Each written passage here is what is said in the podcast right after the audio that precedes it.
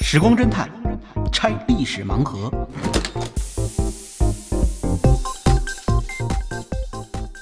拆历史盲盒，找萨苏。各位好，呃，最近我们的节目主题啊，火药味儿啊，可能比较浓，所以呢，呃，这期节目呢，我们就来个番外篇啊，开点这个轻松有趣的盲盒。我原来啊，听萨苏老师讲过很多动物的故事，所以这期咱们就先来两条。呃，一个是猪豹同笼的故事，这听着就有趣哈，就是猪和豹子哎被关在了一个笼子里啊，这是为什么呢？是吧？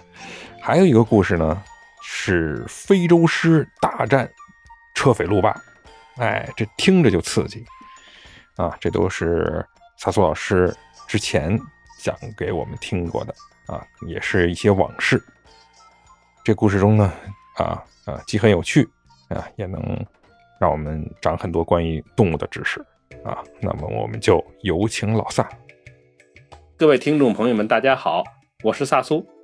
很多家长都带着孩子到各种各样的地方去玩，我呢也带着我的小孩出去玩了。去哪儿呢？去动物园。哎，您说咱们干嘛去动物园呢？嘿，其实动物园里面有很多有意思的事儿啊，连大人都会觉得有趣，只不过看您呢注意没注意到。比如说哈。呃，假如您现在有机会，哎，您可以到上海的野生动物园去看一看，呃，去看什么呢？去看猎豹。猎豹是一种非常优美的动物啊，大家长得也漂亮，而且还是世界上的短跑冠军。嗯，但是我让大家去那儿看呢，并不是说只是去看猎豹而已。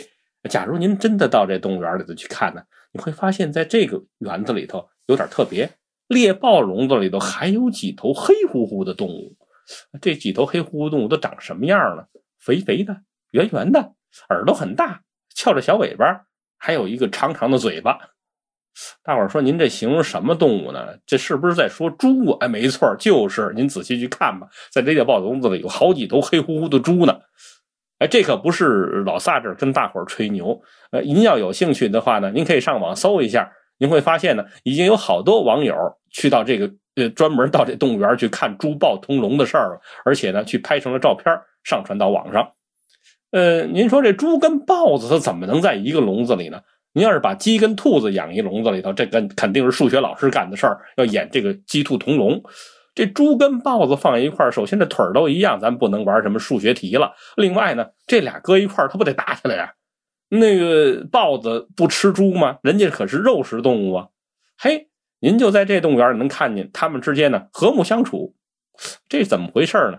哎，其实呢就是现在我们说了，这个在斗争中求生存呢，呃，这猪其实就是斗争之后得到生存的结果。这个故事从哪儿讲起呢？我们就说这猪怎么样进入到动物园里头去吧。呃，这猪进动物园纯粹是一偶然事件，这是一位饲养员的太太干的好事儿。呃，这太太，呃，难道说有什么呃不良癖好或者怎么着呢？不是，是一位心地非常善良的太太，而且呢还有点萌。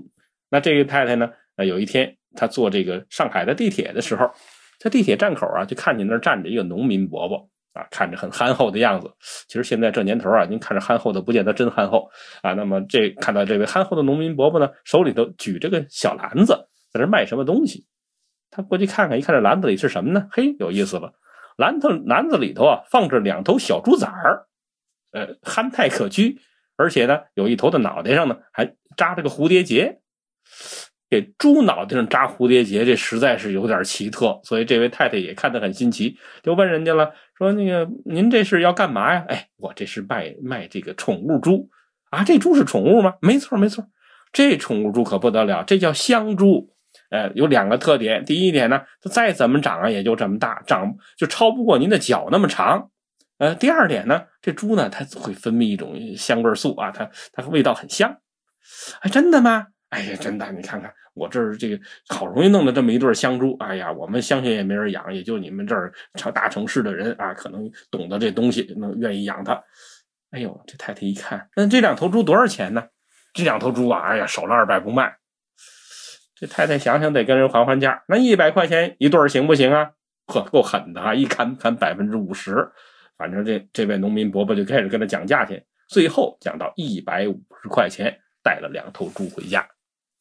那么带这两头香猪回家以后会怎么样呢？嘿，别提了，别说一只脚啊，很快就长得比三只脚还还加一块还长了，越长越大。你想，就是咱们现在城市居民的房子都不是那么特别的这个宽敞啊，家里头放上两头大猪，这什么感觉？再说呢，这猪也不是什么那个乡猪，它就是一乡下的猪。这猪呢，它它它那猪粪特别臭。只要他一开始排泄，这整个屋子里人都别想待了。这左邻右舍也都有意见，弄得这太太整天上火呀。但是这个女同志有时候一上火了，她她会冲男同志发脾气啊，她她她冲她冲她丈夫说啊，你看看怎么弄这两头猪？你看这么臭，怎么办？你给我处理掉。他太这这个太太发脾气呢，先生你就得想办法。啊，咱们这位先生呢，就是这个动物园饲养员呢，的确是一位上海好男人。那么他就想了一个什么办法？哎，太太你别着急，山人自有妙计啊，交给我给你处理掉吧。他怎么处理掉呢？哎，这据说啊，我们这都是据说的事情。他呢就去找园子里领导去了，怎么着？找领导想办法把这猪给买去吗？哎呀，没错，还真是这一招。但他不是以权谋私，他是在帮助园子里解决工作中间的难题。怎么回事呢？就当时这动物园啊里边正在对一这些肉食动物进行野化训练。因为在动物园里待的时间长了，整天呢都是呃衣来伸手饭来张口，这个老虎啊或狮子或豹子什么这些肉食动物呢就会变得越来越肥，越来越懒，呃就缺少就缺少运动运动能力，这样下去呢，呃不但说他自己的寿命会受到影响，而且呢关键是人家观众也不买账啊！你看那老虎呢直打哈欠，肥的跟猪似的，你说这有谁看呢？怎么办？这各大动物园都在想办法，就是恢复这些肉食动物的野性。怎么恢复呢？嗯，给老虎笼子扔两只鸡。哎，你看老虎上蹿下跳的扑不着那鸡，那这这种事儿也经常发生。呃，那这种情况呢，就是让呃让他们捕食一些新鲜的活物，用这种办法来培养野性。于是这位先生呢就找到园长说了啊，你看这个咱们现在也在进行野化训练啊，呃，最近呢我这养的猎豹呢也需要进行野化了。那咱们怎么办呢？哎，我能从乡下给买来猪啊，你这那弄两头猪扔进去是吧？让这个猎豹练练自己的捕食本领怎么样？那这个领导同志们一商量，觉得这个这个方法可行啊。但是你那个猪贵不贵啊？哎，不贵不贵，呃，两百块钱一头啊，啊，两百块钱一头多大？一算这重量，这好像还是也不便宜。没事，我有办法，我去跟人谈去，能谈到一百五十块钱一头。嗯，园子里头一看，说那就照就照这样办吧。回家告诉太太：“嘿，那两头猪都给你卖出去了。你不是一百五十块钱买的吗？我这三百块钱一倍的价给你卖出去了。”哎，太太一看，这才是这才是当家的好男人嘛！嗯，太好了。但是呢，嗯，这个这两头猪太可恨了。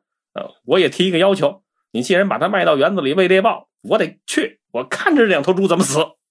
于是这位先生就把太太带去了，还带着两头猪，带着一个太太、两头猪回到了动物园。那么把这两头猪呢，就放进了猎豹的这个这个笼子里面去。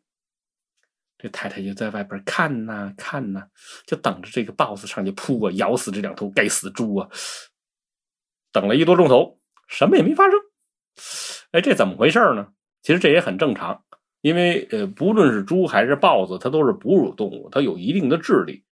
呃，那豹子啊，这个猎豹，它是它是生活在非洲大草原上的。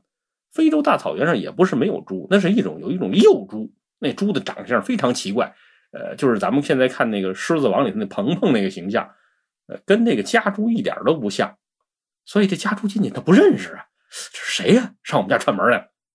那家猪进去他也不怕这猎豹，因为家猪是从小就生活在人类环境里头的，他从来没见过这种呃这灰花花皮大猫，这到底是什么玩意儿？他也不认识，所以他也不害怕。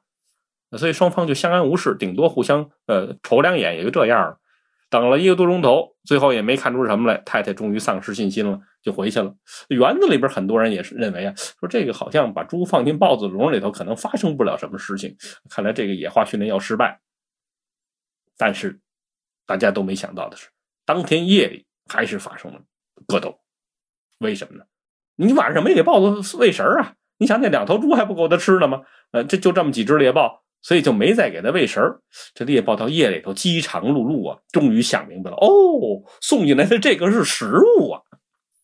那么豹子跟猪到底是发生了什么样的格斗？非常遗憾，当天晚上周围没有人在场，但是确实有人听到了猪叫、豹吼啊这种声音。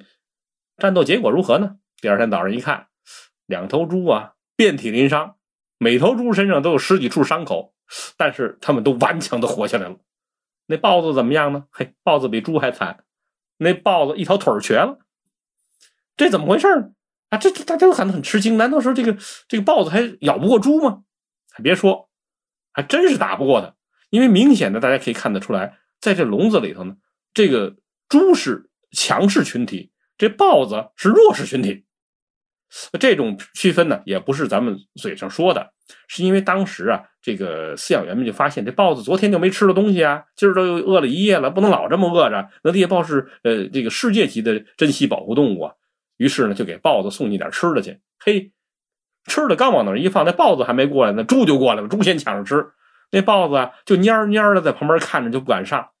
看猪吃饱了，再过来吃点残羹剩饭。那大家没办法，再给这豹子再补点吃的吧。那这是怎么回事呢？后来请来了这个真正的动物专家一谈，才明白，其实这是一个正常的结果。原因是啊，这个猎豹它根本就不适合来捕猎家猪这种动物。因为猎豹呢，它虽然也是猫科动物，但它是猫科动物这些呃肉食动物里面的弱者。为什么呢？因为它主要捕猎的时候是依靠速度，它跑得非常快。但为了达到这个速度呢，它损失了很多东西，它付出了很大代价。就在进化里面，它把自己进化成了一种身材非常修长的动物。但是你看那身材太纤细了，难免骨骼呢就不那么坚固。同时呢，呃，它为了减轻自己身体的重量。它的骨骼比较细，它的下颌骨呢咬合的力量也比较弱一些，呃，它的肌肉也相对来说不像呃，就是咬合的肌肉呢不像老虎那么发达，因此它呃对动物就是扑食动物的时候，通常都是咬住动物的喉管，但它咬不断，它只是使它窒息，经过一段时间窒息以后呢，这才慢慢的享用自己的猎物。现在你让它对付这个猪的时候，这个问题就来了。因为这个猎豹呢，不但咬的能力差一点，它抓的能力也比较差。一般的猫科动物抓的是很厉害的，因为那个猫科动物的那个爪子，大家可以去看一看你们家的猫，那爪子是藏在里头的，它看起来爪子像一个肉垫儿，只有当它要挠谁的时候，才会把爪子伸出来。那么猎豹就不是这样了，因为它为了跑得快呢，它的这个爪子进化成像跑鞋一样，它的爪子是露在外面的，就能可以抓地。于是呢，爪子就很容易磨得钝。这样呢，撕咬的能力和抓扑的能力都都稍微弱一点。那么我们就可以还原当天夜里发生了什么事情，就是这个豹子饿极了以后啊，冲向这头猪，然后呢就是又抓又撕啊，但是也抓不下来什么，也撕不进去什么，因为猪猪太肥了，那个呃身上的皮也比较厚，呃很难把它的皮抓开。那不行，就照着猎豹的传统捕猎办法咬吧。那你想那猪，你想咬着它的喉管，你怎么咬啊？那么肥的脖子，这猎豹就根本咬不着这个猪的要害。这样的情况下呢，这个豹子最后是没法把这猪杀死。可是那个猪不是那么好对付的，这猪一打滚得，这豹子骨头不是细点吗？可能腿就这么着就给弄折了。这样一来呢，这个这个事儿就成了一个笑柄了。就大家都在园子里头说，你看看这个，嗯，把猎豹笼子里放两个猪，你看现在他们都相安无事。那这件事情呢，在野化训练来说，应该说是一个教训。可是呢，呃，这个教训对于观众来说，并不仅仅是教训而已，因为我们就看到呢，由于把猪跟豹子放在一个笼子里，而且它们共同生存，就这个笼子前头的观众啊，永远是人山人海。因为大家都想看看，全世界只此一家啊，猪跟豹子住在一块儿，他们怎么能和平共处呢？那后来园子里头也觉得这是个很好的噱头，于是又买了两头猪，但是这个不再是从饲养员家里买来的了，又买两头猪放了进去，就形成了那几头猪和几头豹子一起在一个笼子里面共同生存的这样的事情。您看呢？这世界上居然还有豹子跟猪能住在一块儿和平共处的事儿，那还有什么奇怪的事儿不能发生呢？有些外来动物到咱们这儿也会做出像猛龙过江这样的壮举，比如说。我有一个兽医朋友，呃，他在华中帮人家办野生动物园有一次呢，办理非洲狮进口业务的时候，这非洲狮啊就曾经大大的发威，呃，帮着他们一起来对付了车匪路霸。今天咱们就讲讲呢，非洲狮大战车匪路霸的事情。嚯，您说这运输动物的途中还能有这事儿啊？没错，运输动物并不是一件简单的事情。比如说，呃，咱们前面提到的非洲猎豹，你把它从它老家运到北京，运到上海，在中国的动物园展出，想想也不是一件容易的事儿。您从地图上量一量，人家那叫不远万里来到中国，那得漂洋过海的。呃，但是这跟动物园的朋友一聊啊，人家说，其实运送猎豹相对来说还是个简单任务。原因是呢，猎豹个体不大，所以要运它呀，只要把它装到箱笼里边，然后跟人家航空公司说好了，呃，该付多少钱付多少钱，呃，跟这海关这边呢把手续办妥了，那他呢就可以直接坐上飞机，跟咱们普通乘客一样，从非洲呢就飞到中国来。当然呢，这位乘客在飞机上头享受的待遇恐怕跟咱们不太一样。首先，人家是不需要护照的，呃，第二呢，呃，咱们在飞机上头，呃，那。空中小姐会给你送各种各样的饮料，比如说那啤酒，你可以随便喝，想喝多少喝多少。呃，但这位恐怕就不能让他喝酒了啊！如果喝了以后，万一喝醉了，那就不是一般的撒酒疯，那叫兽性大发呀。有的动物在运输的时候就比这猎豹要复杂，甚至有的动物根本就不能坐飞机。什么动物不能坐飞机呢？长颈鹿。呃，您想那长颈鹿要是坐飞机的话，那飞机恐怕得竖着飞，呃，要不然的话呢，这长度不够。那么长颈鹿怎么到中国来呢？那都是坐船来的，而且最开始，呃，用船把长颈鹿运到中国的，并不是动物园那不是动物园的人是谁呢？您恐怕都想不到啊！这是明朝的航海家郑和。那郑和那时代就有这个长颈鹿吗？没错，在明朝永乐年间，郑和率领船队到达非洲，并且呢，不知通过是狩猎的手段呢，还是通过购买的方法，从当地人那儿获得了长颈鹿。然后他就把这长颈鹿呢装在自己的宝船之上，一直运回中国。甚至永乐皇帝还在北京呢观赏过这种奇特的动物。不过当时也留下了一个呃以讹传讹的说法，就是因为大家都不认识这个这个动物嘛，就把长颈鹿称作麒麟。呃，直到今天在日语里面，长颈鹿的发音依然是麒麟，可能就是这件事情留下的一点痕迹。那今天要运送长颈鹿啊，相对来说要容易的多了。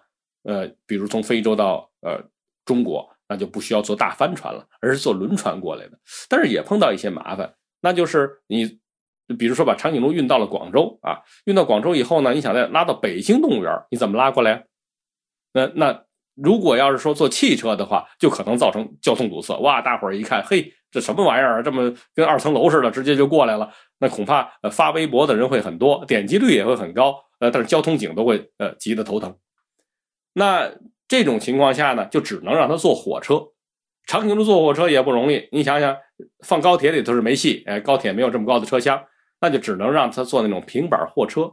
即便如此啊，也可能在运输中间出问题，因为长颈鹿的身高呢能达到七米，而我们很多的这铁路的隧道啊还没有这么高。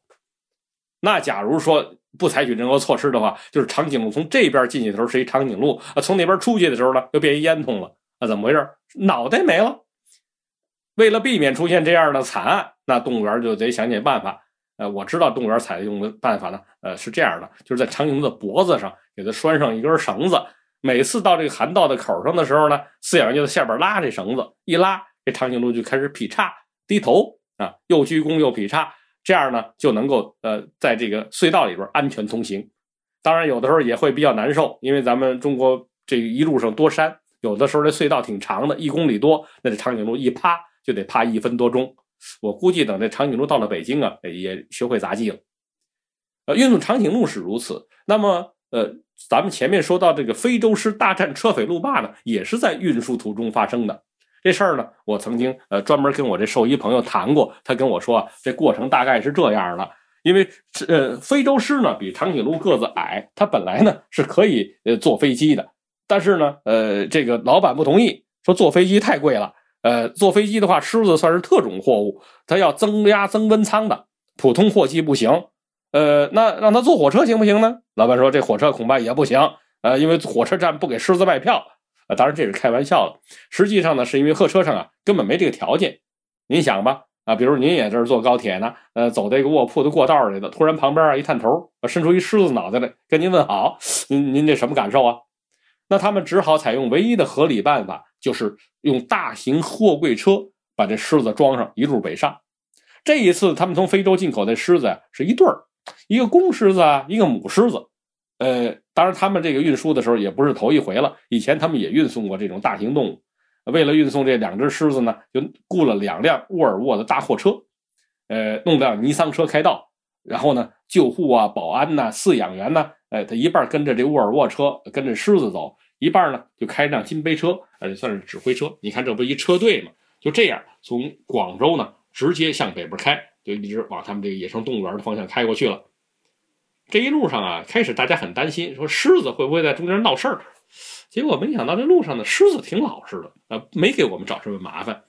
但是啊，呃，人给咱们找麻烦了，怎么回事呢？因为这个途中有那么一段是呃车匪路霸特别盛行，而且这车匪路霸呢，呃，还是当地的老百姓组成的。可能是因为呢，呃，当地可能有些呃贫富差距造成的社会问题，所以呢，呃，当地老百姓啊就把经过这个地方这个国道啊当成了劫道了。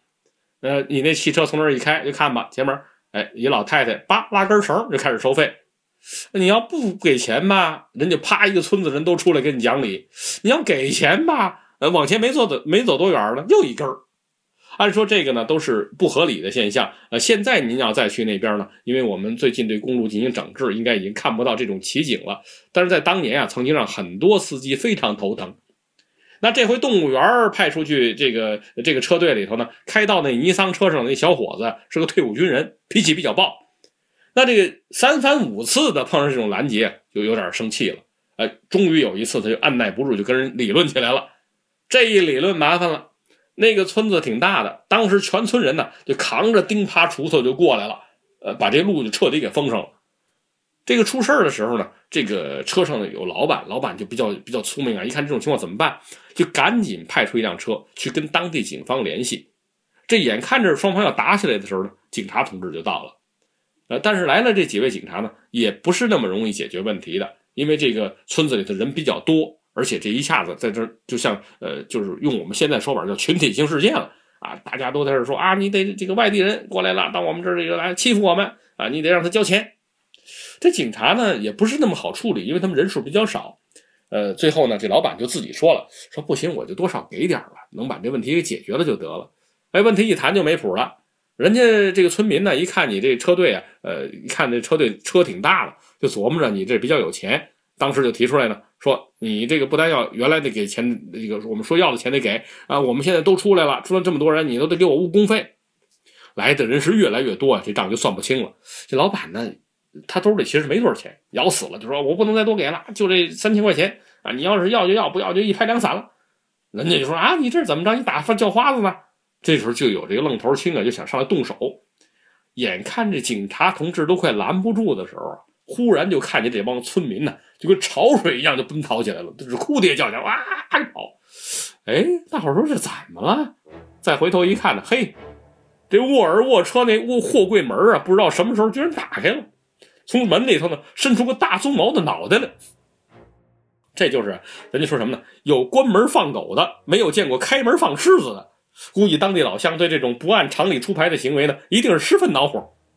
按我那朋友的说法呢，说这块地方啊，在过去的时候闹土匪挺多的啊，所以呢，这老乡们遗传下的反应呢，非常的敏锐，呃，很平很明白的，就是凭他们拿这个锄头啊，呃，什么这个棍子呀，跟这个跟这种狮子这种玩意儿，呃，跟他拼命，那就无异于自杀呀。呃，只听一声呐喊，当时这车匪路霸就散了一大半。有句话叫什么？兵败如山倒。呃，但什么地方咱们都说呢，都不缺中流砥柱的。就在这狮子五六米之内啊，还真有几个不肯走的，就在那儿愣愣的站着。可可是就在这时候，狮子又有进一步的行为了。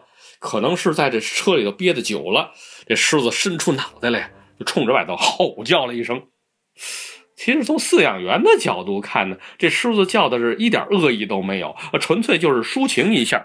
就算是人呢，呃，憋久了出来呼吸一下这新鲜空气，您您还会忍不住伸个懒腰长啸一声呢？那是喜悦的叫啊，咱说叫快活的叫，这是充满了善良和友好的愿望，这真根本不是针对某个人的。可是周围这几位不肯走的中流砥柱听了呢，就完完全全的误会了，就好像一下反应过来，扔下家伙就狂叫而去。特别是有几个女同志啊，这个叫声是婉转悠扬，那音量跟分贝呢都不是狮子能比的，倒把这畜生吓了一跳。您看这世界上是不是误会有点太多了？一看人跑光了。这老板原来说要给钱的也不提了，招呼一声，大伙儿轻铁老乡丢下的各种奇门兵刃啊，接着这这个车就开始赶路了。这人家自己也说呀，说这个啊，咱们就赶紧走吧，那赶紧离开这是非之地。您知道，狮子吓唬人一次可以，多了难免被看出破绽。哎，我这说什么话呢？啊，您记住啊，这是村民不小心放的狮子。根据当地人调查是这样的，就是呃，由于呃这个老板当时给钱不痛快。又有村民呢看出看出这个破绽来了，决心呢自己开车门取货做抵押。结果呢会开不会关，把门打开了，把狮子放出来了，才闹出如此如此后果啊！这跟动物园的这个工作人员没关系，绝对不是动物园的员工自己把这狮子放出来的。呃，当然这个事儿呢，后来呃也有人就进行过进一步调查，说是这个呃门打开的时候呢，呃这个当时旁边确实有一位饲养员。呃，但是饲养员也跟大家讲得很清楚，说这个这个这个货柜车里头啊，这狮子虽然把脑袋露出来了，但是对大家不会有什么威胁。原因是呢，狮子的腿还拴着呢，而且是两层的笼子，它只不过朝外看看风景，不会发生什么呃这种危险事件。说到这儿呢，其实我们要说啊，这个非洲狮，呃，其实在这个猛兽里面，相对来说呢，还是一种比较温和的动物。应该说呢，大家是有点误会它了。呃，非洲狮比较聪明。呃，我们去看一看呢，在所有的猫科动物里边，唯一具有这种家庭组织形式的动物就是非洲狮，就是狮子。呃，那么它这组成是什么样子呢？你看，有公狮子啊，有母狮子啊，有小狮子，人家是按照家庭来组成的这个呃活动单位。呃，每一个狮群里面呢，都有一个大公狮子啊。这公狮子平时什么也不干，呃，打猎的事儿什么都是母狮子去干的。你说它不是剥削阶级吗？它也不是。人家是专门守卫地盘的，就是再有一个公狮子来呢，他就跟人家玩命啊，来保卫呢这个狩猎的地盘当然，也有的情况下呢，那这狮子聪明啊，就是也有的情况下是再来一个公狮子，俩谁也打不过谁，怎么办呢？就是这一群里面就会有两头公狮子啊，非常罕见的情况下呢，甚至还会有三头公狮子。您说这么聪明的动物，人家至于呃，就因为这个笼子上开门上开个开个洞，就去呃干出这种杀人越货，呃，跟当地老百姓拼命的事情吗？啊，应该说呢，呃，这恐怕是当地人的一种误会。不过，用狮子对付车匪路霸这这一手啊，估计也就动物园的朋友能玩得出来。这件事情呢，大概也就成为一个呃极端性的传奇了。本期盲盒就拆到这儿。欢迎在小宇宙、网易云音乐、苹果 Podcast、喜马拉雅、QQ 音乐搜索“时光侦探”找到我们。真是真相的真，期待你用点赞、分享、评论或慷慨打赏的方式支持我们这档小节目。感谢你的收听，我们下期《时光侦探》再会哦。